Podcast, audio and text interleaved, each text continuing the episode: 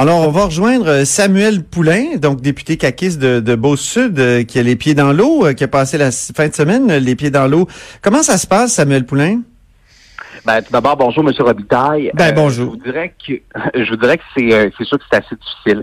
Euh, faut savoir que euh, il y a deux comtés en Beauce, Beauce-Sud, Beauce-Nord. Moi, je suis député de Beauce-Sud, alors qu'il a été moins inondé. j'ai j'ai une cinquantaine de sinistrés chez nous, mais à 5-6 minutes de chez nous, là, j'ai la municipalité de Beauceville, que vous avez vu dans les nouvelles, où là, on est à plus de 300 inondés. Après ça, j'ai Saint-Joseph, Vallée-Jonction, jusqu'à Sainte-Marie, là où Sainte-Marie a, a, près de 1000 résidences qui ont été inondées. Alors, c'est sûr que c'est difficile je vous cacherai pas. Euh, on est dans une période euh, où on, souhaite être sur le terrain, parler aux gens, les rassurer, les aider. Là. Euh, on aura la chance de venir. Là, je viens de raccrocher avec les gens de, de Moisson-Beauce pour les denrées alimentaires des prochains jours. Mais je voudrais qu'on pense beaucoup à l'après. Au-delà des, des, des, bulletins de nouvelles, au-delà de ce qu'on voit à la télé ces jours-ci, nous, on, pense à l'après, surtout comme député de terrain, hein, parce que nous, on reste député le, lendemain du, du brouhaha. alors, on pense beaucoup à l'après pour nos gens. Là. La, la est quand même habituée d'avoir euh, des inondations. C'est presque annuel en Beauce ou c'est annuel. Euh, Qu'est-ce qu'on peut faire? D'abord, est-ce que c'est vraiment pire que d'habitude? Euh, vous, Samuel, qui, qui avez grandi dans, cette, dans cette région-là? Moi, j'ai jamais vu ça. Mes parents ont jamais vu ça. Et j'ai de mes grands-parents qui ont jamais vu ça. Alors oui, on peut dire qu'en Beauce, on a eu des inondations, c'est vrai. On a déjà eu de grosses inondations mais on n'a jamais vu le centre-ville de Sainte-Marie dans cette situation-là.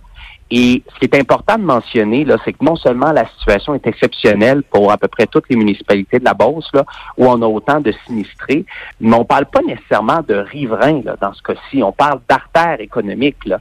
Euh, Sainte-Marie-Beauce, ah je ne sais pas si vous êtes déjà venu, là, M. Robitaille, mais c'est fait sur, sur, le plat. Alors, la, la rivière Chaudière, là, avant que ça monte là, sur les côtés, puis qu'on vit la, la, fameuse vallée Beauceronne, c'est assez long. Alors, c'est pour ça que ça s'est étendu à des quartiers résidentiels qui n'ont jamais été touchés.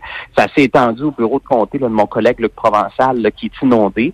Et ça se rend également euh, sur l'artère principale, qui, qui, est le boulevard Vachon. Alors, c'est sûr que nous, on n'a jamais vu ça. Euh, donc, euh, c'est pour ça qu'on est assez surpris, mais en même temps, bon, comme tout le monde, on se retrouve les manches, puis on essaie de faire en sorte que ça puisse se passer le mieux possible. Tout à l'heure, vous me disiez, on pense à l'après aussi. Là, on évidemment, on s'occupe de, la situation urgente, mais on pense aussi à l'après. Qu'est-ce que ça peut être l'après dans, dans le cas des inondations en Beauce?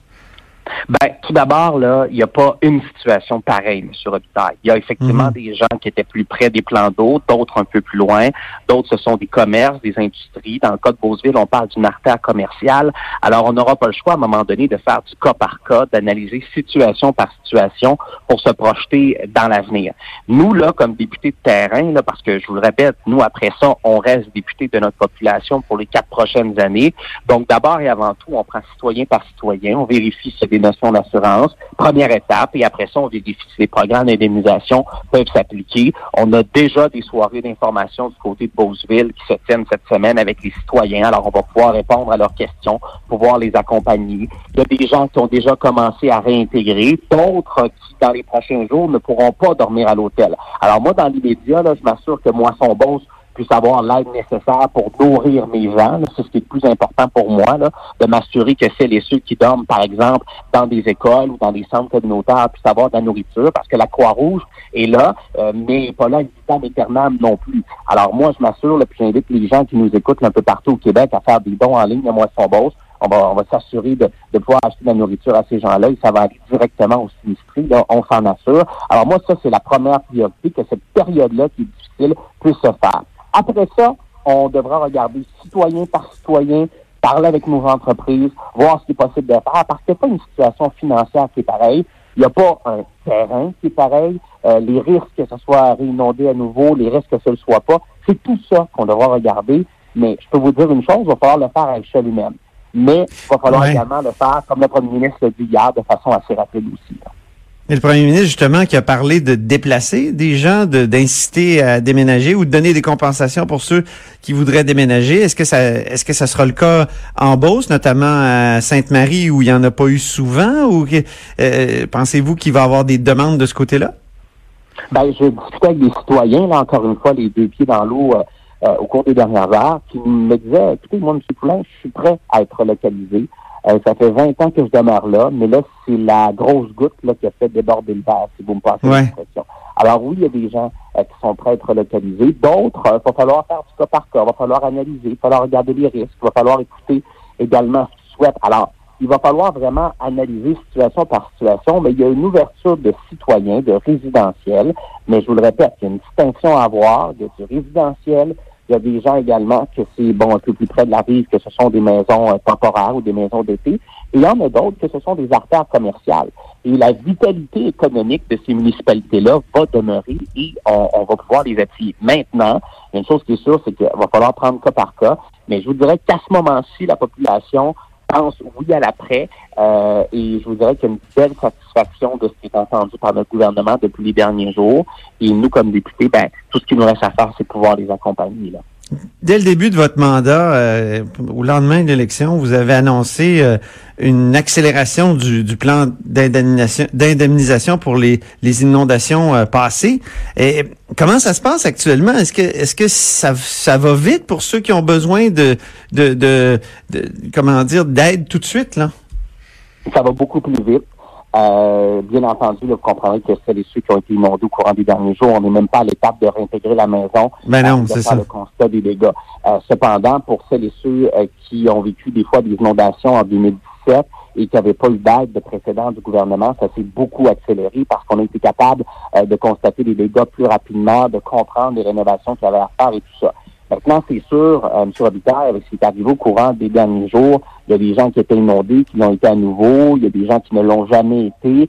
Donc, encore une fois, le programme devra également être flexible. Et, les discussions, euh, non seulement on a un programme plus flexible qui se fait mieux, mais ils devront se poursuivre parce que je pense qu'on s'attendait euh, oui et non, mais dans certains cas, on ne s'attendait pas à des situations aussi exceptionnelles. Alors, le programme devra également être à l'écoute des besoins de la population aujourd'hui.